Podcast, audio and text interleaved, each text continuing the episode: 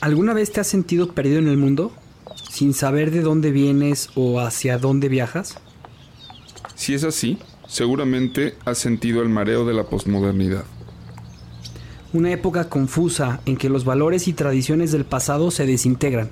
Y se reconstruyen para llevarnos hacia un mundo desconocido. Yo soy Juan Pablo Lorriaga. Yo soy Javier Loichter. En este podcast hablaremos de las preguntas que te haces todos los días. Acerca del mundo, la historia, las relaciones y sobre ti mismo. Esto es Náufragos. Una guía para el navegante postmoderno.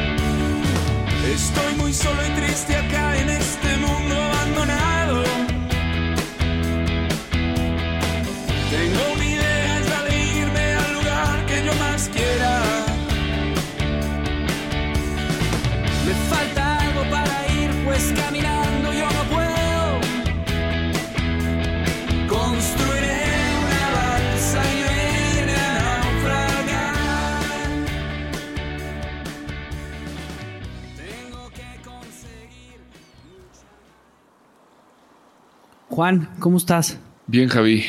Este, aquí, pues, después de una jornada larga, eh, pero todavía con energía para seguirle dando tú.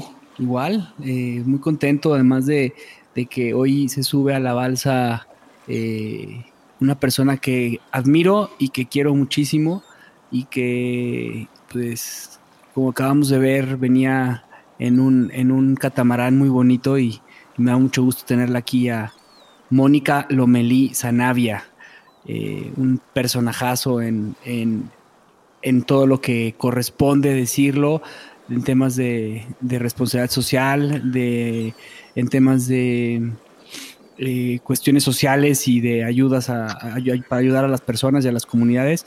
Y pues estoy muy, muy, muy emocionado de que esté aquí con nosotros hoy.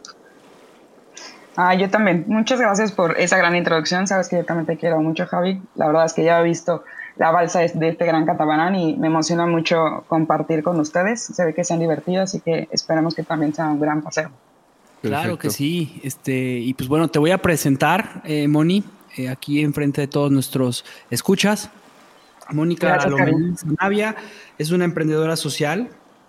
eh, se dedica a insti- institucionalizar en fundaciones para llevarlas a su máximo potencial y diseña proyectos de impacto social.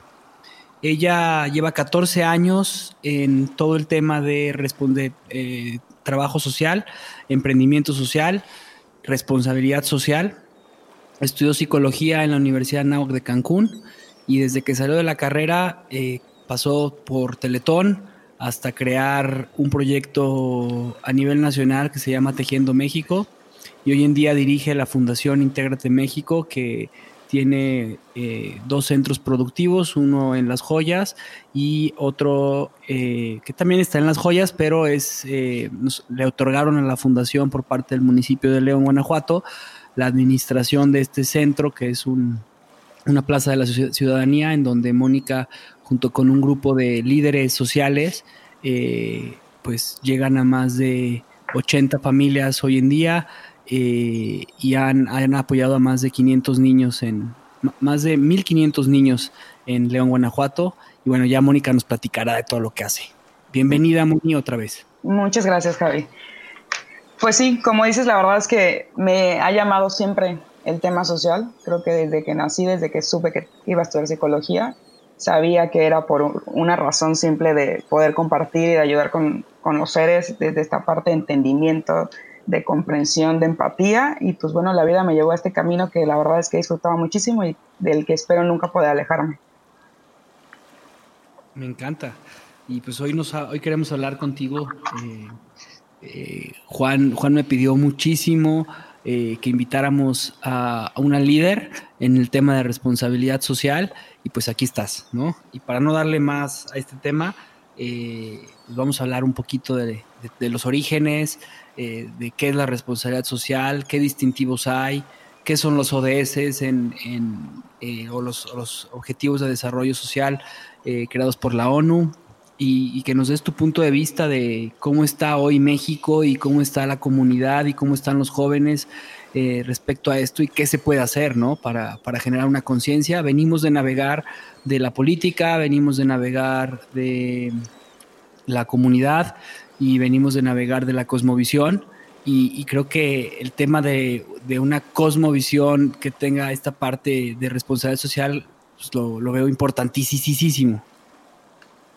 Sí, efectivamente, creo que más por el momento histórico, mundial, político, social, económico que estamos viviendo, ¿no? Con esa trayectoria que han venido en estos últimos paseos, creo que es importante tocar esta parte, ¿no? Que viene mucho con este tema moral, ético, del ser humano que hoy nos dice a gritos que volteemos a ver esta parte humana, ¿no?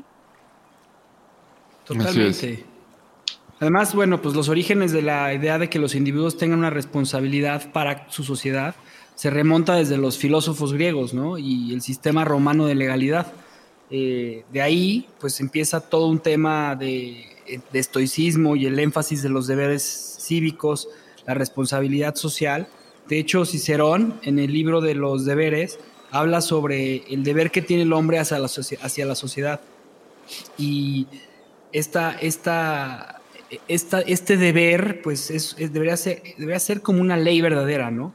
Eh, después, más adelante, en el, en el siglo XIX, empieza a acuñarse como los términos de la responsabilidad social empresarial, y empiezan a, enfocarse con, cuando empiezan, no sé si recuerden de sus clases de economía o de sus clases de administración, cuando empieza a, a ver este tema de que los trabajadores pues trabajaban más de ocho horas, todos los derechos de los trabajadores, que empieza todo el tema de los sindicatos en el siglo XIX, eh, pues ahí empieza todo este tema de la, de la cuestión eh, pues, social, ¿no?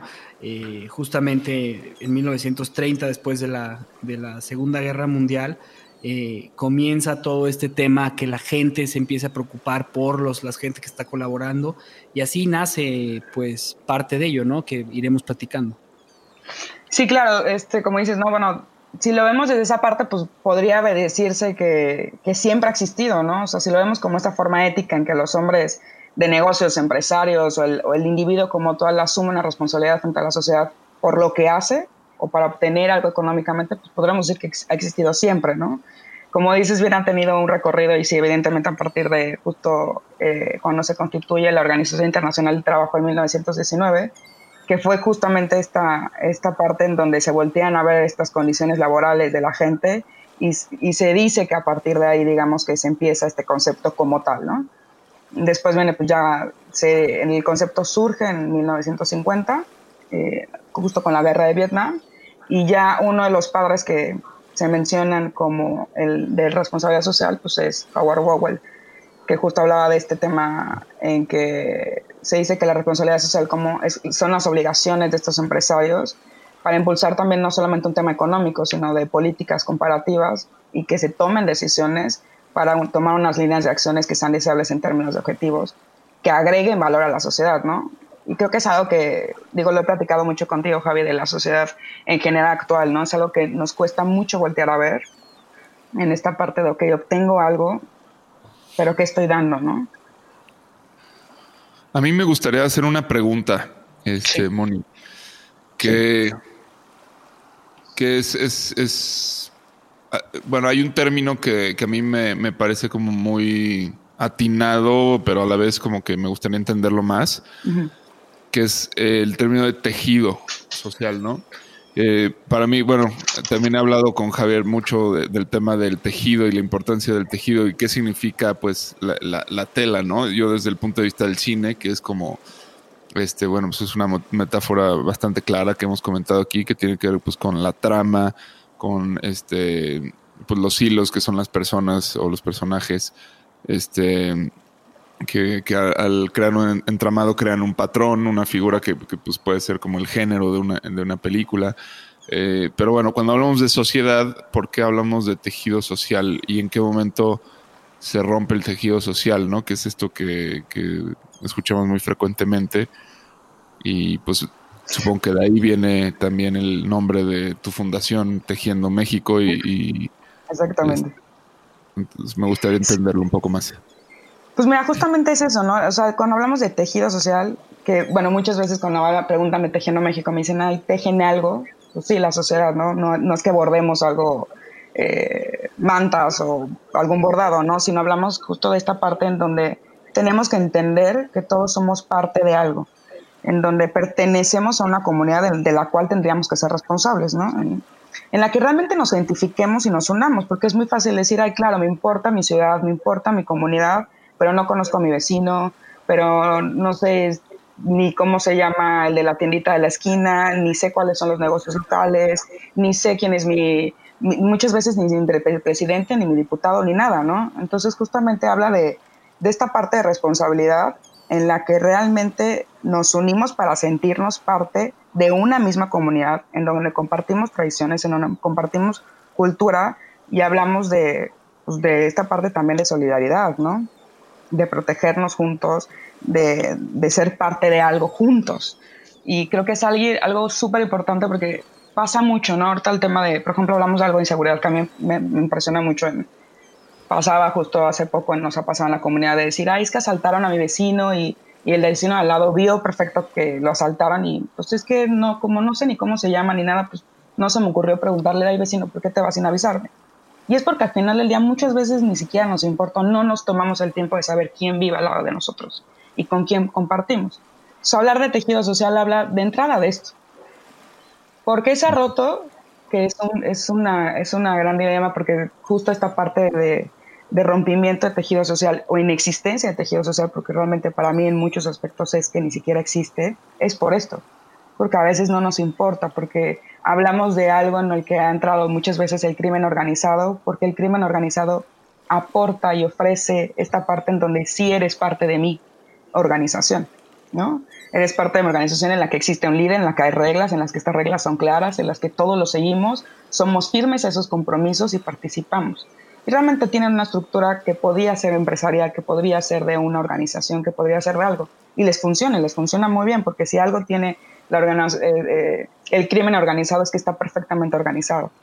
Bueno, ahorita se han peleado, pero realmente su estructura es buena. Como sociedad, creo que es algo que nos falta mucho.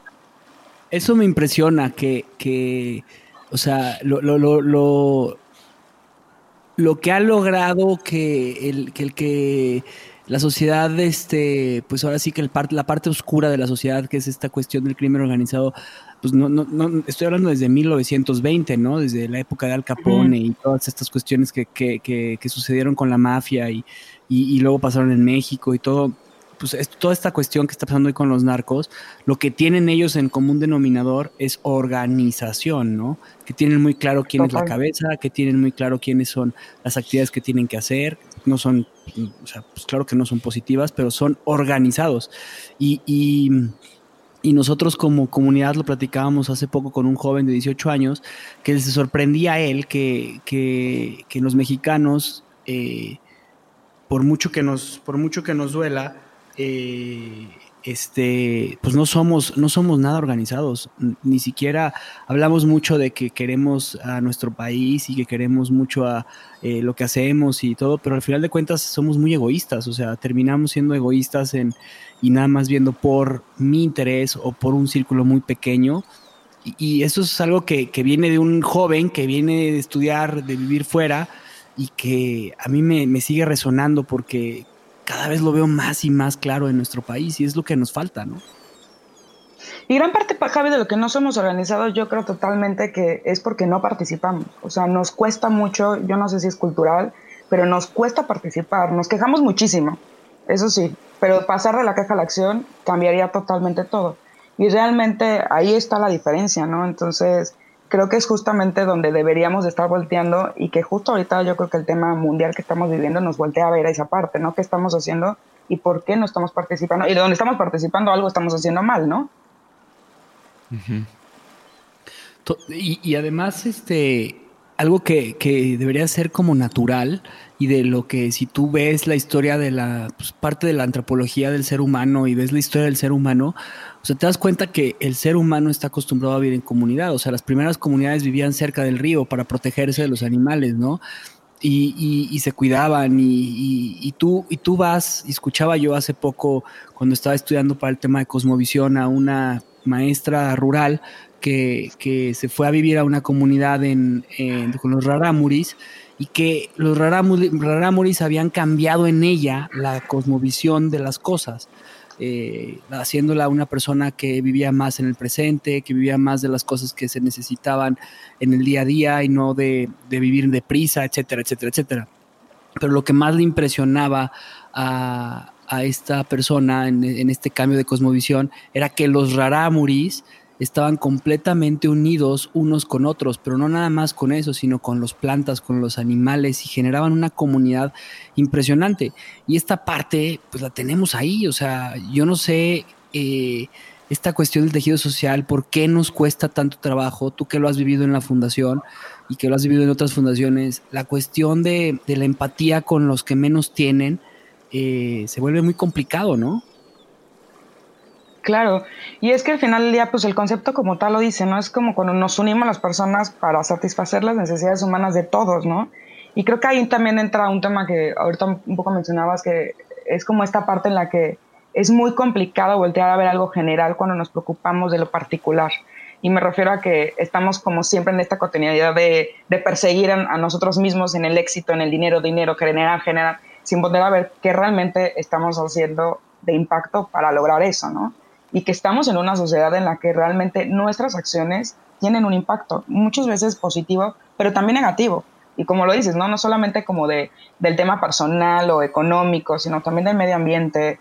Eh, bueno, vemos ahorita justo el tema de la pandemia, pues está detonado también porque realmente el planeta nos está gritando que necesitamos hacer algo para cambiar, ¿no?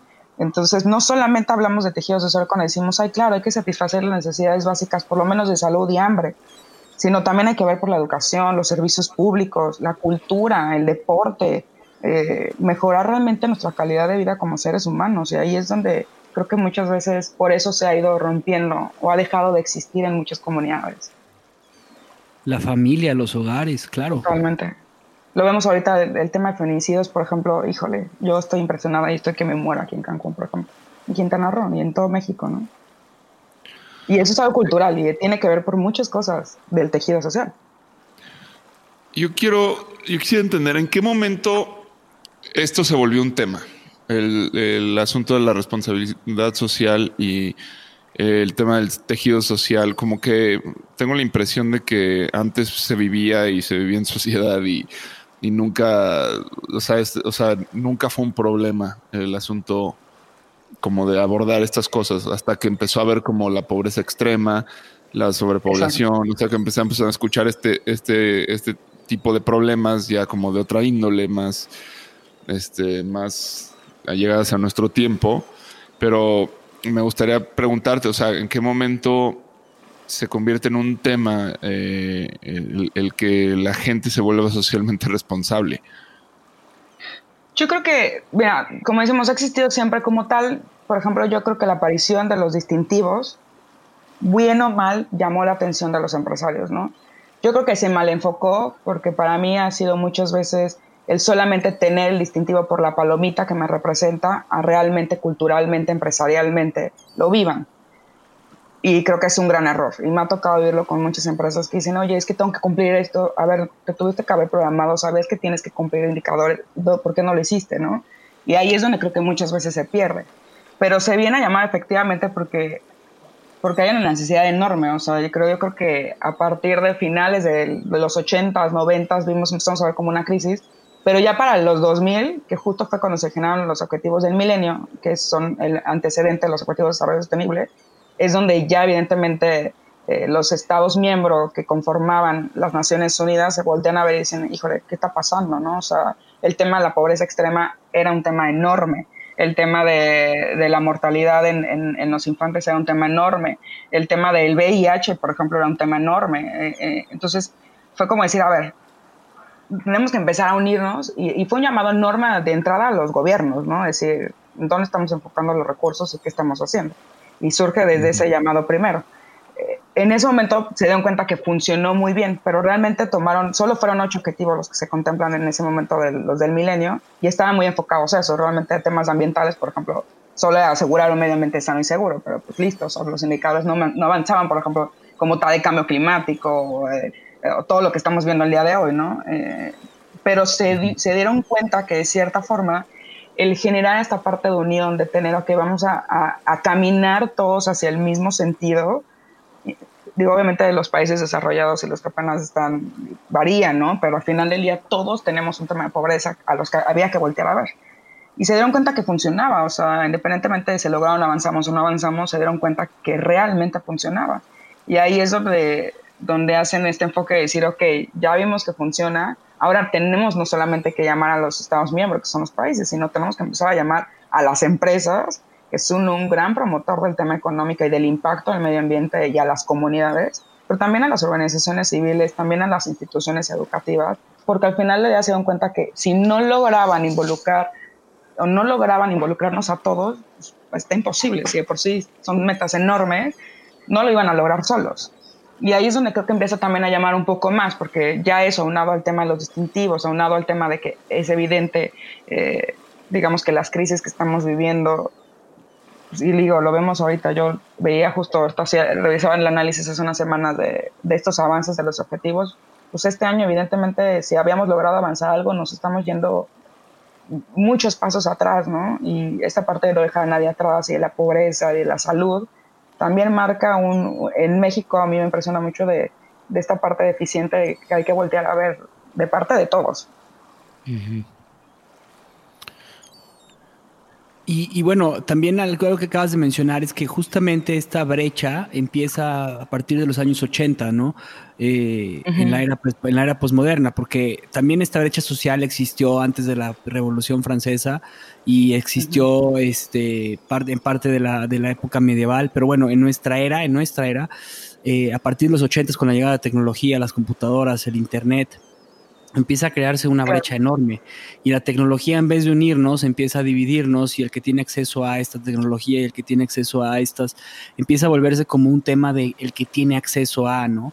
Y, y, sí, empiezan a llegar pues, grandes, grandes filántropos eh, a nivel mundial que empiezan a buscar el acercar eh, este, estas, eh, eliminar estas brechas y las Naciones Unidas son una de las principales de las principales, ¿no? O sea, la, ONU.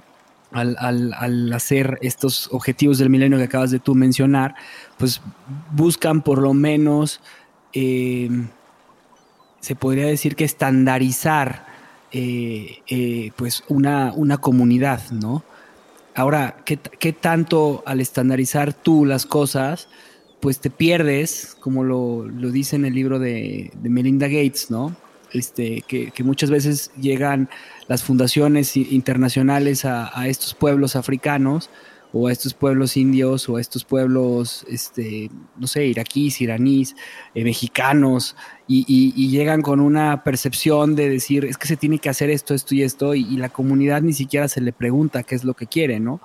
Y, te enfrentas contra temas de, de amputación, de, de pues de clítoris en las mujeres, una cuestión fuertísima en África, que la comunidad lo ve normal, pero las mujeres que lo viven, que ya están más occidentalizadas, dicen, ya queremos que pare y tiene que parar.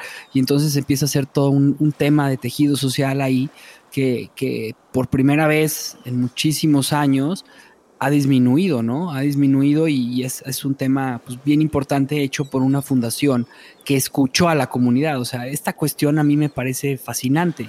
Eh, yo quisiera, justo aprovechando el ejemplo que dice Javier, o sea, a mí aquí hay algo que, me parece interesante para pensar. Eh, justamente, o sea, cuando hablamos de tejido social, hablamos de, es lo que quiero como entender como de tradiciones y una cultura que, es de alguna forma tiene, bueno, sus usos y costumbres este, de un lugar en específico, ¿no? Eh, sí, lo que nos hace ser parte de una comunidad, ¿no? Ajá, pero ¿qué pasa cuando justamente ese, tejido social eh, genera amputaciones de clítoris, ¿no? Este, entonces, digamos que esto que, dice Javier, o sea, de, esta fundación, pues vendría como a intentar realmente romper ese tejido, ¿no? Sí, es que, y ese es el problema, y hablamos, pues, digo, en uno de los ejemplos es eso, ¿no? Pero también Javi menciona el tema de tecnología, ¿no? O sea, cuando tú entras a una comunidad, por ejemplo, maya, que están en un tema productivo y en un tema de, de, su, de sus tradiciones, de sus idiomas, y llegas y le metes temas de tecnología, también está rompiendo, digamos, que esa parte de tejido, porque les estás metiendo algo que quizás ni necesitaban, ¿no? Ni les preguntaste, como dijo Javi. Y pasa muchas veces, ¿no? Yo creo que Hijo, no sé, no sé exactamente cómo responder esa parte porque creo que es mucho esa parte de en qué punto respetas esta, esta parte de tejido social, pero qué punto esta parte, por ejemplo, en específico del tema de, de clítoris y eso, esas tradiciones están, digamos que van en contra de muchos derechos humanos, ¿no? Entonces, Sí, es que es un problema enorme y que creo que eh, pues ese es el, el, asunto aquí, porque tal vez no, no se ha avanzado a la velocidad que se esperaba. O sea, por ejemplo, yo pienso en el tema de los musulmanes, ¿no? Y esto de Charlie Hebdo, de la caricatura, que ahora Macron volvió a, a, pues hacer apología de, de, ese tipo de, este, de pues de, expresiones cómicas este, en las cuales pues de alguna forma lo entiendes, ¿no? Pues está hablando por Francia y por, por todo lo que se les ha dado a los musulmanes refugiados ahí y dicen, pero pues aquí hay libertad de expresión y lo tienen que respetar y si no les gusta, pues váyanse, váyanse a su casa, ¿no? Básicamente fue lo que dijo y, y, y pues hubo atentados terroristas, este, eh, toda la comunidad musulmana pues está indignada y demás. Entonces, bueno, o al final de, cuentas, eh, la responsabilidad social tiene un grado de colonización, ¿no? Este, que, es lo que es muy polémico al respecto. En, mi opinión, ¿tú qué, ¿tú qué piensas? Pues sí, o sea, yo creo que tiene que ver mucho eh, desde qué enfoque se logre ver, ¿no? O sea, si lo hablas desde un tema político, desde un tema individual, desde un tema social, desde un tema ambiental, pues las implicaciones tiene, pueden ser muy grandes, ¿no? Hablando ahorita, por ejemplo, de lo que está pasando en Estados Unidos, en nuestro propio país, ¿no? México, pues por ejemplo, terminó con miles de programas sociales, eh, no sabemos a quiénes están ayudando, la pobreza ahorita eh, con Valencia que va a crecer más de, de, 10, de 10 millones de, pobres, que son un punto enorme para México, cuando por sí ya teníamos casi la población en pobreza. Y al final del día, pues sí depende desde qué punto, qué perspectiva. Yo creo que lo que nos da, digamos que estos indicadores globales, que a la vez también nos lo dan, digamos que lo que puede ser un distintivo responsable social, que te da diagnósticos, que te da indicadores, que te da metas, es digamos que ir un poco marcando este panorama en el, en el cual puedes encontrar digamos una media sin transigir a lo mejor en derechos o en algunos puntos que pudieras meterte culturales o, o políticos y demás, ¿no? sino realmente hacer algo general que nos pueda ayudar o beneficiar a todos. Pero sí es complicado. Yo, yo, yo ahí estoy, estoy en, no sé si estoy en desacuerdo, porque, o sea, sí, sí hablar de entrar en culturas en donde, por ejemplo, pues hay una, hay una mutilación o hay una, pues en ese momento ya no es, no es correcto, o sea, por mucho que lleve miles de años de esa tradición, pues no es correcta, o sea, no, no porque, no porque... Humanamente ya no. No, porque desde la Biblia dijera que, que la mujer que, que, que, le pusiera, fuera, fuera infiel a su marido, la tenían que enterrar en un hoyo y agarrarla a pedradas, pues no, no, no, no porque estuviera ahí hace más de dos mil años, es, que esté correcto. O sea, yo, yo, estoy completamente de acuerdo contigo, pero estás eh, en el momento en que tú dices no es correcto, hay que cambiarlo, estás. Pero, pero eh, cómo, pero cómo lo cambias, Juan? Es que eh, eso es lo interesante de lo que se hace al momento de generar tejido social, porque cómo lo cambias con información, con oportunidades, con oportunidades. O sea, lo que, lo que buscan estos ODS es una nivelación de la balanza, es que todos tengan agua potable, que todos tengan acceso a la comunidad, que todos tengan acceso a la salud, que todos tengan acceso a un, perdón a todos los católicos, pero a un condón. O sea, tengan acceso a poder tener relaciones sexuales. Sí, y una libertad de, credo también. En, África, por ejemplo, o en las comunidades en México, pues hay muchísima comunidad también que no se está hablando de SIDA, con HIV. O sea, en el que, en el que las mujeres no las, no las protegen porque... De condones o de educación sexual. O sea. Utilizar condón, porque está mal visto hacer eso. O sea, perdóname, pero nacen niños con muchísimas enfermedades por, por, por irresponsabilidades, que lo único que falta ahí es equilibrar la balanza, ¿no? Entonces, yo creo que el tema del tejido social, o sea, tiene que ver con una cuestión de sentido común, ¿no? Es que, es que no, es que ahí está el problema. O sea, sí estoy de acuerdo contigo, pero tú y yo tenemos el mismo sentido común. ¿Qué pasa cuando eh, eh, hay una comunidad donde está bien visto eh, el canibalismo? ¿Qué pasa cuando está bien visto el incesto? Cuando el tema de, no sé, pues esto, estas cosas no son tabú, sino que son culturales y pertenecen a su religiosidad.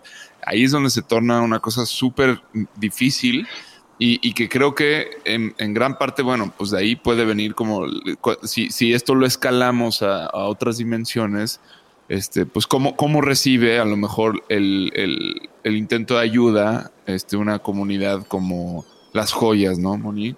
O, sea, o Ecatepec, digamos. O sea, como, Está hablando de sentido común, pero como lo dice Juan Pablo, realmente nosotros tres lo podríamos entender, pero a mí me queda clarísimo la experiencia que tengo que el sentido común realmente muchas veces no existe.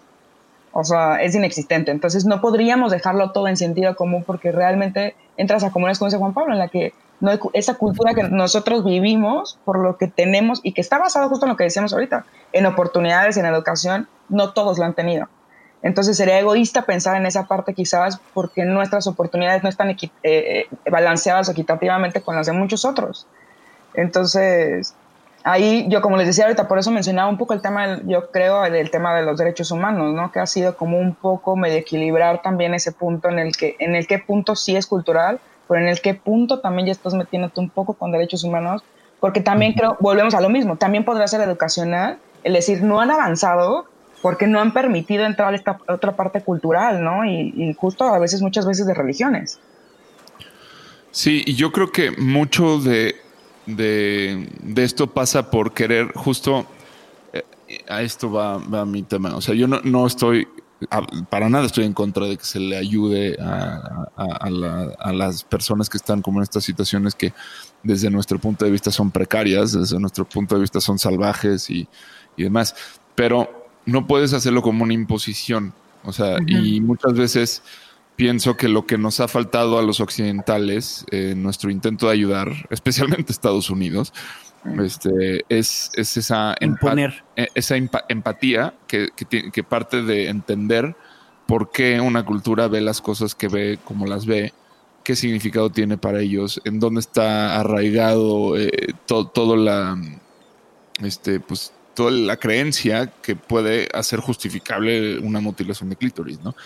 Este, y eso no es necesariamente una tarea fácil, pero para los occidentales, pero pues es que si realmente queremos ayudar, creo que tenemos que partir por, por ponernos en los zapatos de ellos y tratar de comprender, este, y sin decir esto es brutal, ¿no? Aunque lo sea en, en nuestro esquema moral, este, ellos han tenido otra historia, han tenido otro, otro origen, ¿no? Y yéndonos a temas mucho más reales que no vemos aquí en México, pues tenemos familias, mamás de 16, 17 años que tienen bebés y tú lo has vivido, Moni, lo has vivido en las joyas, o sea, que, estos niños, pues desde muy pequeña edad empiezan con, drogas y, empiezan en la prostitución, ¿no? Y es ahí en donde, eh, pues muchas veces desde nuestro pedestal, como lo está diciendo Juan, eh, juzgamos y decimos, ah, qué mamá tan irresponsable, ah, este, ¿cómo es posible que la sociedad permita eso? Y, nos damos golpes de pecho y cuando, cuando pues, pues, hemos tenido tú y yo la oportunidad de estar ahí en esas familias y conocer y escuchar a esa gente, pues te das cuenta que no tienen otra posibilidad y que es lo que conocen, ¿no?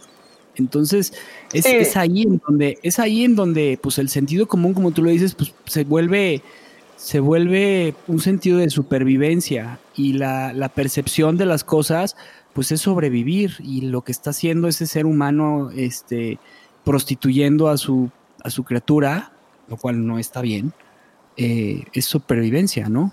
Y justamente, ¿no? Eh, hay, hay, me, gustaría tocar ese punto porque creo que hay muchas cosas que podemos hablar de eso y una es la soledad de los buenos es la oportunidad de los malos. Y creo que ahí es muchas veces donde entra el tema de, del crimen organizado, pero como lo decías, ¿no? O sea, a veces dices, híjole, es que ve en la calle, todos los niños están solos. Pues sí, pero nosotros hicimos un estudio en el que terminamos que había unos niños llave. Los niños llave son los, los niños en las comunidades. Pensamos primero que era un tema aquí en Quintana Roo por ser un tema turístico, pero me di cuenta que en, Guanajuato es lo mismo. Porque, pues, los niños llave, ¿verdad? Los niños llave, ¿no? Que se trasladan las mamás, salen desde las 5 de la mañana para llegar a un trabajo a las 7, 8 de la mañana, salen a las 6, 7 de la tarde para llegar a sus casas a las 9, 10. ¿Qué pasa? Los niños están solos todo el día. Y están solos porque, como decimos, las mamás están buscando esa posibilidad que es lo único que tienen de poder trabajar. Y lamentablemente una mamá que muchas veces trabaja gana menos que, la, muchas personas que se quedan en casa a ver qué les da el gobierno, con la beca, con el programa social, con lo que sea. Eso es tristísimo, porque lo único que hace es matar las aspiraciones de las comunidades y eso rompe muchas veces el tejido social.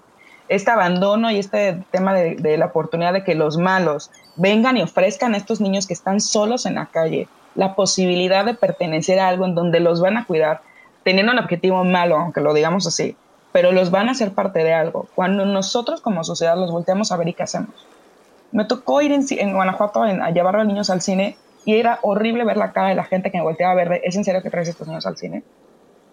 Así de fácil, y así de fácil volteas y cuántas veces, y también es cultural, porque cuántas veces ayudamos, y me pasó, de darle zapatos o algo a, alguien, a algún niño en la calle, y vas, pasas al día siguiente y no los usan.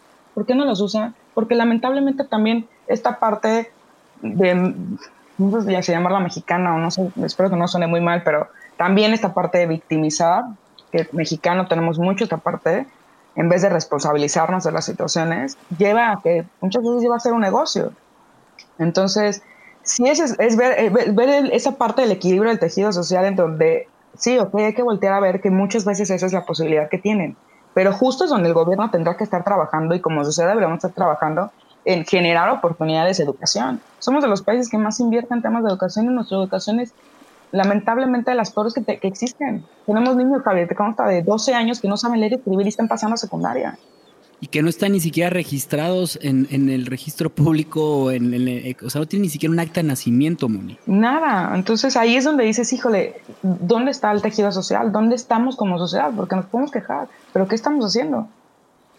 Y, algo que a mí me impresiona es, esta parte que, que, le ha hecho mucho daño a, nuestra sociedad, que lo acabas de mencionar, que ha sido esta cuestión de mm, tan sencilla y tan fácil que lo hemos visto, ¿no? Lo hemos vivido. Cuando más eh, han apoyado a, la causa de la fundación, por ejemplo, es con la compra de cosas. Pero cuando se habla de hacer actividades, vemos que la participación es, es, mínima, ¿no? O sea, oiga, necesitamos maestros de inglés. No te llega, te suena el, grillito, ¿no? Pero cuando hablas de eh, necesitamos mandar despensas para la gente que está necesitada, la gente va a apoyar, lo cual está bien, o sea, no, no, lo, no lo veo mal. Pero, ¿qué es lo que ha pasado? Que, que las cosas se quedan, se quedan muy superficiales. Y la otra cuestión que acabas de mencionar, que a mí me parece pues, terrorífico, es, es lo que ha pasado en los, en los, en los centros de, los, polígonos de desarrollo de, los, de las ciudades, que los gobiernos han fallado categóricamente, o sea, todos los gobiernos, o sea, incluyendo el presente, eh, en, en, en, hacer clientelismo, en hacer que eh, te doy una televisión, pero vota por mí te doy esto, pero haz, o sea, y, y, y, y, pierde por completo el sentido de responsabilidad de una rompe comunidad. Rompe una comunidad, la rompe por completo. Y, es algo que te consta, Javi, que yo lo hablo mucho con gobierno y lo que voy a mencionar todo esto, yo siempre lo, voy a, lo hablo muy abierto porque es algo en lo que creo firmemente y se lo he dicho a secretarios y, con cada tengo una oportunidad. Quizás la idea de ciertos programas podría ser buena cuando la, la piensan, ¿no? Cuando la programan eso. Pero en la ejecución se va perdiendo, se va perdiendo porque porque entra esta parte de poder hasta en esas comunidades, ¿no? En esta parte a quien le das la posibilidad de repartir la despensa, pues le va a dar al compadre, al amigo, y al final volvemos a lo mismo, ¿no? El tema del potencialismo se vuelve un tema de poder, de, de, ganar algo a, favor de eso, ¿no? Y, y, realmente la gente que necesita el apoyo, pues lo pierde.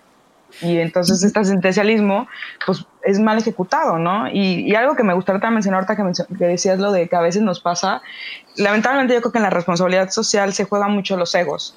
Y creo que por eso hay que tenerlo bien claro, ¿no? Porque siempre el ego, a mí me, a mí me lo han dicho y me lo he tenido claro siempre, ¿no? El ego, el bueno es el más grande, porque todos queremos ser el bueno. El qué bueno que tienes una fundación, qué bueno que ayudas, qué bueno, pero reconocer esa parte, por qué lo estás haciendo, desde qué punto lo estás haciendo y con qué intención lo estás haciendo, es bien importante, porque si no te pierdes muy fácil. Y para ver muchas fundaciones, sabemos muchas personas que hacemos algo, pero el por qué lo hacemos y hacia dónde lo estamos haciendo, creo que hace una gran diferencia. Yo creo que hay muchos retos en, en, cuanto a, eh, o sea, yo, yo lo que he visto, lo que he podido observar es que hay gente de mucha buena voluntad que, que quiere hacer este eh, pues, pues actividades, cosas que de alguna forma eh, ya ayuden. sea ayuden, sí, o sea, desde formar una fundación o hacer una, no sé, una organizar una colección de basura o de juguetes o de lo que sea, ¿no? Este, pero, pero de alguna forma eh, no veo, me cuesta trabajo ver cómo eh, esto puede impactar a una sociedad.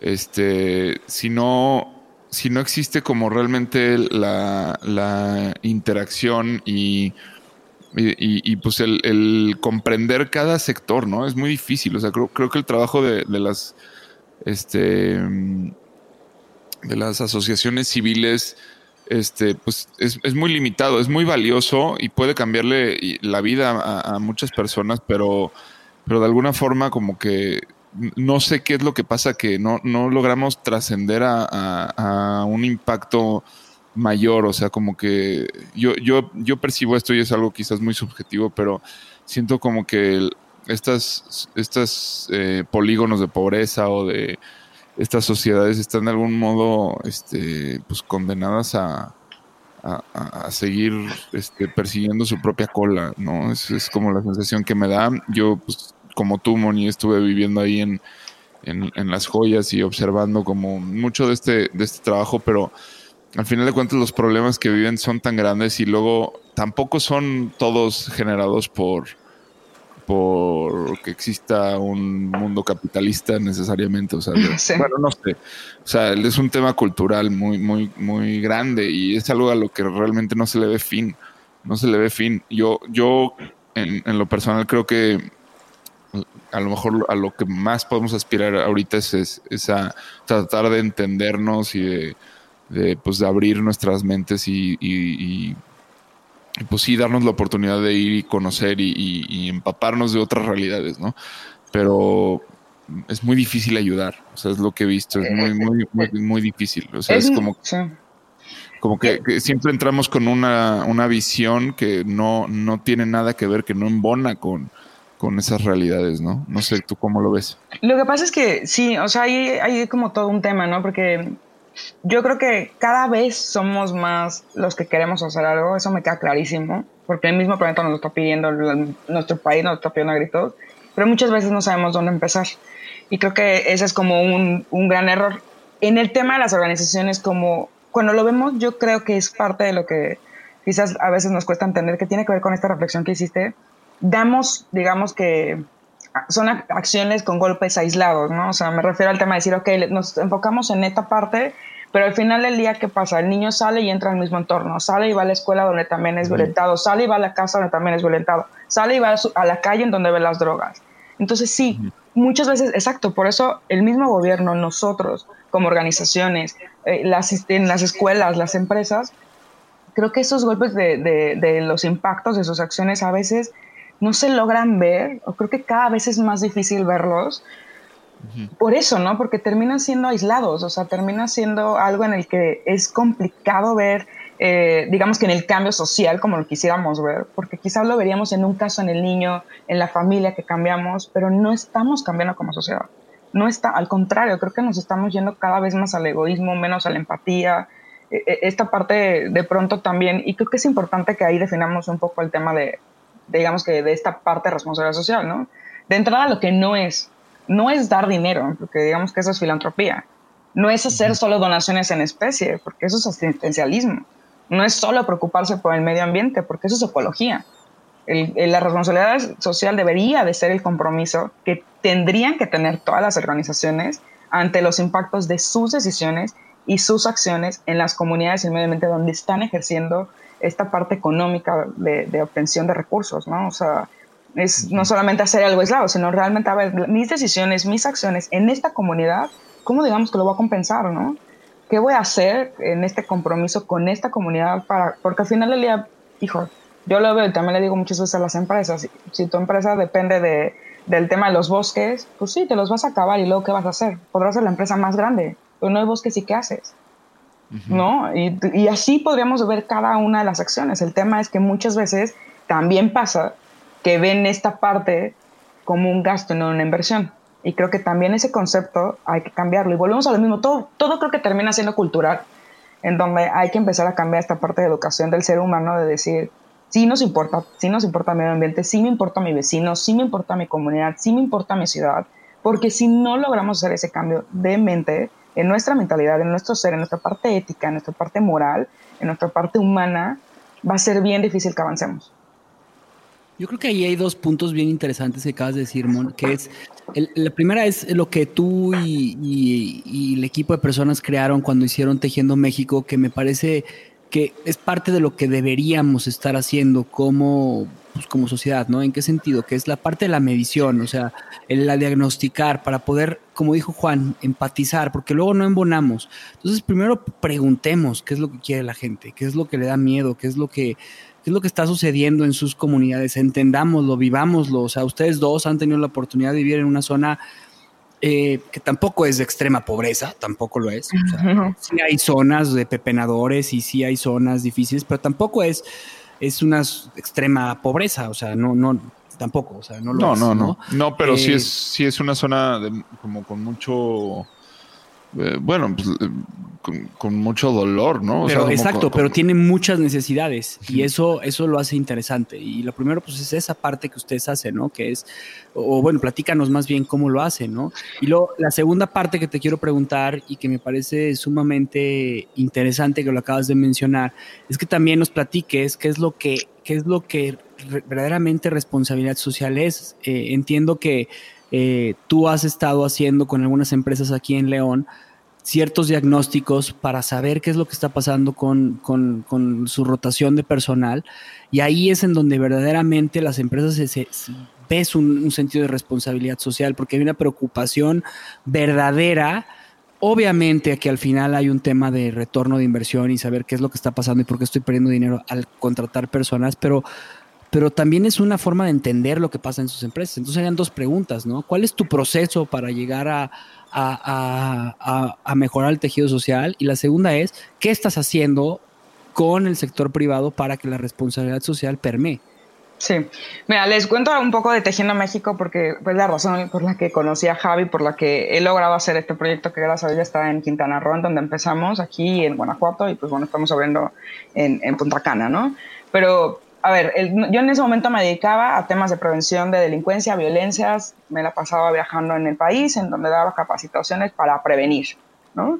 Y a la par evaluaba un programa gubernamental que tenía que ver con transparencia, participación ciudadana y rendición de cuentas. Cuando uní esta parte en la que, a ver, ¿qué está pasando con el gobierno? ¿Qué están pasando con nuestros recursos? ¿Qué está pasando con, con, con esta parte de, de, al final del día, esos recursos son ejecutados por, por terceros, ¿no? Pero son de todos nosotros y a la vez un tema cultural en donde el tema de prevención en ese momento pues también eh, cada vez ha vuelto mucho más daño y mucho más enfermo. Por ejemplo, yo lo veo tan feminicidios, creo que se trata de un tema de odio ya hacia las mujeres, hacia un género. Pero hablando de eso en ese momento, dije, cuando me dieron la posibilidad de hacer un proyecto, dije, a ver, tiene que ver, yo en ese momento, uno de, los, de estos ejes de transparencia tenía que ver con espacios públicos. Y lo empaté con un tema de ver si el tejido social muchas veces se da a partir de estos espacios públicos en donde en mi todavía infancia me tocaba salir y sentirme segura, salir y participar, salir a un tema recreativo, un tema de convivencia, un tema de participación con mi comunidad, ya no lo estaba viendo yo en, en, ese momento, que no tenía hace cinco años, ¿no? seis años, eh, en donde dije, ya no, ya no, ya ahorita estos espacios públicos están estigmatizados y se vive el tema de violencia, se vive el tema de prostitución, el, el tema de drogadicción y el tema de trata de personas lamentablemente. Entonces dije, a ver, ¿qué, tenemos que hacer con estos espacios? Tenemos que activarlos, tenemos que empezar a recuperarlos, porque esos espacios es donde, donde tendríamos que empezar a unir a la comunidad. Entonces, Tejiendo México surge de esta posibilidad en la que a partir de rescatar espacios públicos, nos vamos a activarlos como un centro productivo determinado como la comunidad que podría ser la palapa de esa, de esa comunidad, podría ser el salón, podría ser la casa de una de las familias o podría ser un centro como los de hoy tenemos con gobierno y con la sociedad. Entonces, eh, así nace Tejiendo México. Tejiendo México son cinco fases. Una es hacer un diagnóstico. Para ese diagnóstico, en este caso, a mí me gusta irme a la vida de la comunidad. ¿Por qué? Porque al final del día yo no podría hablar de algo que podría ser solo números si yo no vivo esa historia de la gente, esas necesidades, esa, esa, esos miedos, esas partes importantes y tres puntos bien importantes para Tejiendo México. ¿Qué es la comunidad? ¿Qué sabe hacer? ¿Qué quiere hacer? ¿Y qué puede hacer? ¿No? Porque muchas veces, como decimos, eh, ¿a quién le preguntaste que necesitaba una cancha de fútbol? ¿O a quién le preguntaste que necesitaba un área de cocina o un área de tejido? Supusimos externamente que lo necesitaba pero lamentablemente terminan siendo espacios blancos, eh, elefantes blancos dentro de, las, dentro de las comunidades. Tejiendo México le pregunta a esa comunidad estos puntos. Y a partir de esa pregunta, de ese conocer a la comunidad, que también para mí termina siendo como un ritual de aceptación, ¿no? Yo no puedo entrar a querer ayudar, a ser parte de, porque solo voy a hacer una guía, cuando pueden pensar que yo, yo con qué privilegios podría llegar a querer ayudar cuando no vivo su realidad, ¿no? para mí se trata también de un ritual de, de conocerlos, de entrar, de, ser aceptada para volverme parte de ese cambio con ellos. Y en ese, pues conoces a líderes, que es la segunda fase, ¿no? Que va muy empatada la primera, que son estas personas que ya están haciendo algo. Como decíamos hace rato, ¿no? Ya muchos estamos haciendo algo.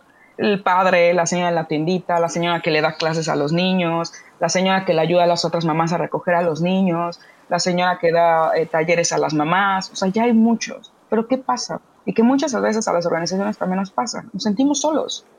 Nos sentimos solos y entonces ahí entra esta parte de Tejiendo México de, de reconocer a estos líderes sociales, de agruparlos y de empoderarlos, porque son ellos quienes van a llevar el proyecto, no nosotros. Nosotros solo somos unos acompañantes, digamos, y compañeros y compartimos con ellos, pero ellos marcan el principio, el límite y el final de este proyecto. La tercera fase es generar esta parte de apropiación del espacio que en, la teoría general de Tejiendo México debería ser terminado por, por la comunidad, ¿no? Hemos tenido la fortuna de que, eh, digamos que ha sido, eh, no, hemos tenido apoyo para poder generar estos espacios, ¿no? Pero es, es, esta parte de generar apropiación en el sentido de que se sientan parte de, de que genera una identidad y un apego hasta ese lugar para decir, claro, este espacio es mío, y porque es mío lo limpio, lo cuido y lo, y lo paso. Y se lo decía a Javi, de, a ver, ¿llegarían la gente a, a, rayar, a robarte el baño, a, a, pintar o a hacer algo a tu casa? Pues no, porque es mi casa. Tendríamos que hacer que esos espacios se vuelvan su casa para que realmente los cuiden y no se vandalicen, como muchas veces pasa. Pero tendría que, tiene que haber este ritual, o por lo menos para nosotros nos ha funcionado, digamos, que este proceso. Y la cuarta fase, digamos que es esta parte de, que es eh, muy importante que Javi lo decía, lo que no se mide no se puede... Ah, no, la cuarta fase, perdón, es donde se activa el espacio. Ya lo apropiamos, ya sabemos quiénes lo van a llevar, ya lo estudiamos. Ahora que en este momento en, León lo activamos, ya estaban esos espacios. Entonces realmente fue, digamos, que recuperarlos y activarlos y que sean parte de la comunidad. Aquí en Mahahual, en su caso, fue construirlo. Se construyó un espacio que, gracias a Dios, por ejemplo, tuvimos la oportunidad de, de, inaugurar con los directores de Disney y vinieron 23 presidentes de navieras del mundo y fue todo un ritual para la comunidad, ¿no? De decir, claro, el mundo le está importando y va a invertir en esto, pero el principal inversor soy yo. Y ese es el éxito que han tenido, ¿no? Y entonces, pues bueno, en León tenemos la posibilidad de que, lo pudimos activar y que ha funcionado, ¿no? Ha funcionado porque tenemos dos años con el primero de que no les damos recursos, por ejemplo, para, para talleres. Ellos, Javi me lo decía y muchas personas me lo decían, bueno, estás entrando en una comunidad en la que la gente está acostumbrada a recibir. Les tienes que dar algo para que vayan al taller, les tienes que dar algo. Yo especialmente, y siempre lo digo con la voz fuerte, no creo en el asistencialismo, no creo en el asistencialismo como un cambio social, creo como un detonador, pero no cambia, o sea, regalar eh, cobijas, comida o algo así no va a cambiar la realidad, no va, a, quitarle la pobreza a alguien. Es la única posibilidad es educación. O sea, educar, dar herramientas y oportunidades a una comunidad es la posibilidad de, de, de hacerla grande de hacer el cambio en esa comunidad.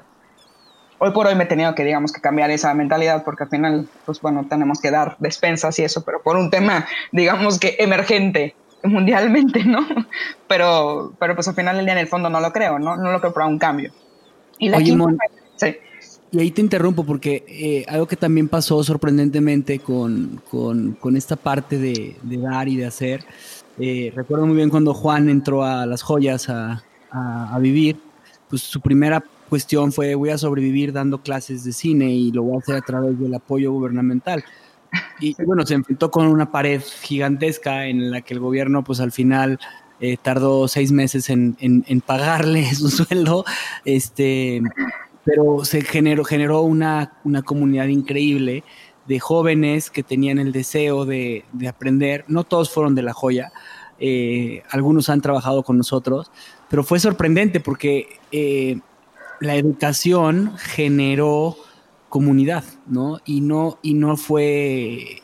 Claro que puso películas este, eh, que hacíamos, ¿te acuerdas, no? Este, estas películas, el cine. Sí, sí, Al aire libre y demás, ¿no?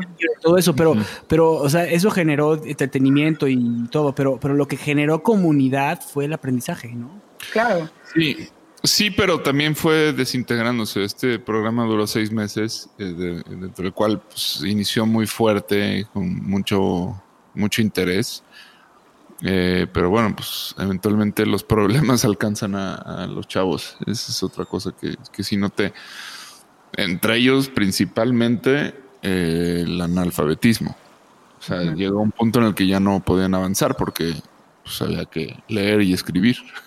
Y pues ahí empezaron Es lo que te digo. Y, en la escuela pasan sin leer y escribir, ¿no? Sí. Sí, la verdad es que es un reto enorme, ¿no? Porque también culturalmente ahí te topas con eso, ¿no? En donde dices, híjole, ¿en qué punto dándoles todo, toda esta posibilidad de educación, no hacen el cambio? ¿No? O sea, y ahí creo que puede ser una teoría que, que les acomoda muchas veces esta parte de no tener, porque lamentablemente a veces es más fácil estirar la mano para que llegue el gobierno y me dé algo, a salir a trabajar y salir adelante. Y ahí es donde muchas veces creo que en estas comunidades se han matado esas aspiraciones por ser alguien. Y es bien triste, me duele mucho decirlo, pero, pero creo que sí tiene a veces mucho que ver. Wow. Sí, sí, es muy fuerte lo que acabas de decir. Y, al final de cuentas, este, creo que te interrumpí en tu quinto punto que, que tiene que ver con, con con justo medirlo, ¿no? O sea, de lo que decías hace rato, no se puede medir, no se puede cambiar lo que no se mide, ¿no? Y, justo este primer diagnóstico y este eh, análisis que tenemos con la psicóloga y con el tema que llevamos a la par con el tema de cómo van avanzando en las escuelas y todo eso, nos da esta posibilidad de ir midiendo el, el avance, ¿no? Tejiendo México, los centros que tiene, los tres centros que tiene, son operados por la comunidad al 100%. O sea, desde la coordinadora, los talleristas, los voluntarios, sí en apoyo de externos, como lo decíamos, todos los muchos miles de aliados que tenemos, pero también en parte porque la gente que al final se queda y quien hace la chamba, y por eso lo dije, los líderes sociales son quienes marcan el rumbo, son porque son de la comunidad. Y es parte de lo que mucho lo, hablé con gobierno, ¿no? De decir, tienes centros que ya quisiera yo, ¿no? Para operarlos, que están increíbles y que al final del día me dicen es que por favor ayúdame a activarlos porque no sé cómo.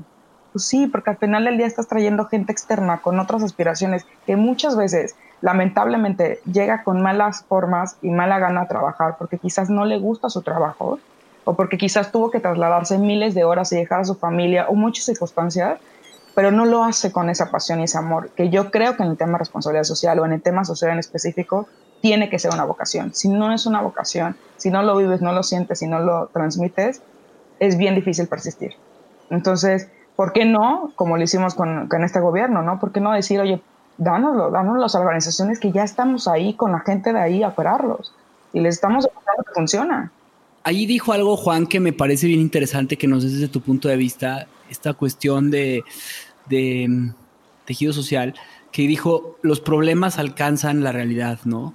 Eh, ¿cómo, ¿Cómo, o sea, esta cuestión que es frustrante, si es frustrante para las personas que tienen posibilidades y que tienen, eh, eh, o sea, digámoslo así de sencillo, la posibilidad de tener un transporte para ellos ya es, ya estás en otro nivel, ¿no? si esta, si esta posibilidad, si esto, si esto todos los días se, se vuelve frustrante, o sea, que tus problemas te alcancen, pues tú cómo lidias con eso, o sea, cómo lidias con las comunidades para que pues los problemas los van a alcanzar y los van a rebasar. Este, y, como dices tú, la oportunidad de los malos es este em, es, es, es, la necesidad de los buenos, ¿no? Entonces, o sea, ¿cómo, cómo logras tú que estas este sentimiento de frustración no, no destruya eh, algo tan bonito y tan preciado que es el querer ser, ¿no? Porque yo creo que el querer ser algo también es bien importante dentro de las comunidades. Sí, yo creo que, híjole, es bien difícil porque creo que todos tenemos problemas y a veces hasta nosotros nos cuesta, ¿no? Retomarnos en el momento en el que entramos en crisis.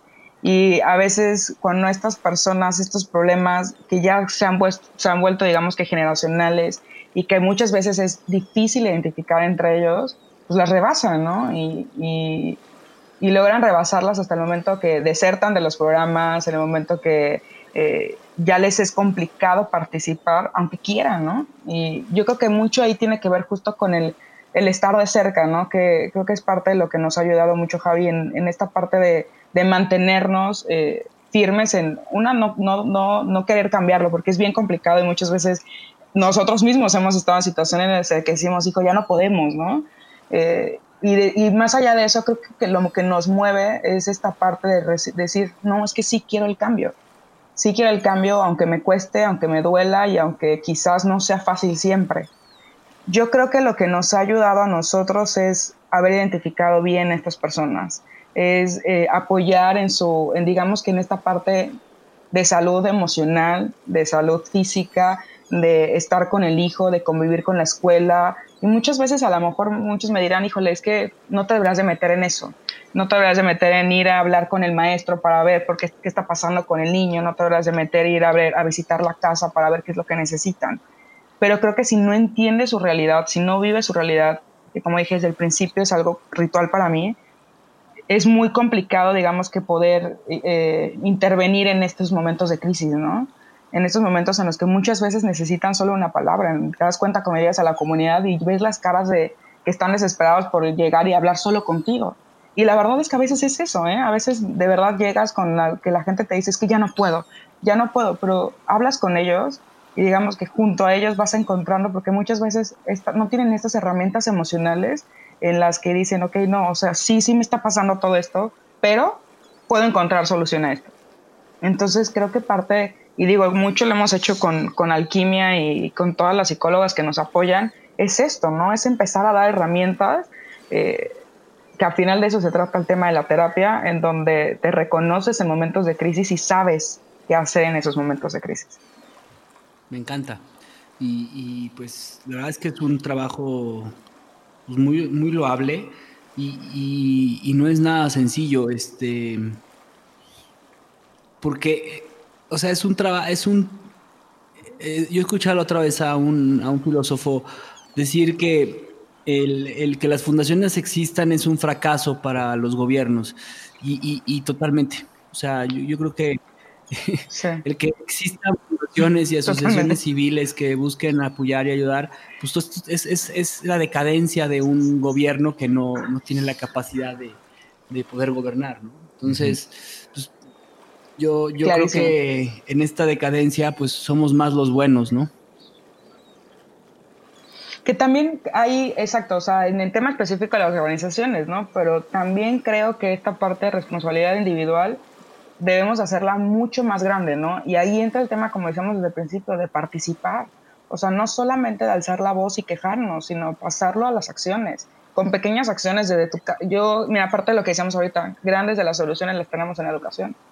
¿Qué estamos haciendo con nuestros hijos? Bueno, yo no tengo, pero ¿qué estamos haciendo con los hijos? ¿Qué están haciendo con el niño de la calle? ¿Qué estás haciendo con tu vecino? ¿Cómo lo tratas? ¿Qué, qué parte emocional le enseñas? ¿Qué, a lo que está bien, a lo que no está mal, como mujer, como hombre? O sea, todo eso influye en lo que estamos viviendo el día de hoy. Oye, Moni, yo quisiera hacerte una pregunta ahorita, ya que estamos llegando a, nuestro destino.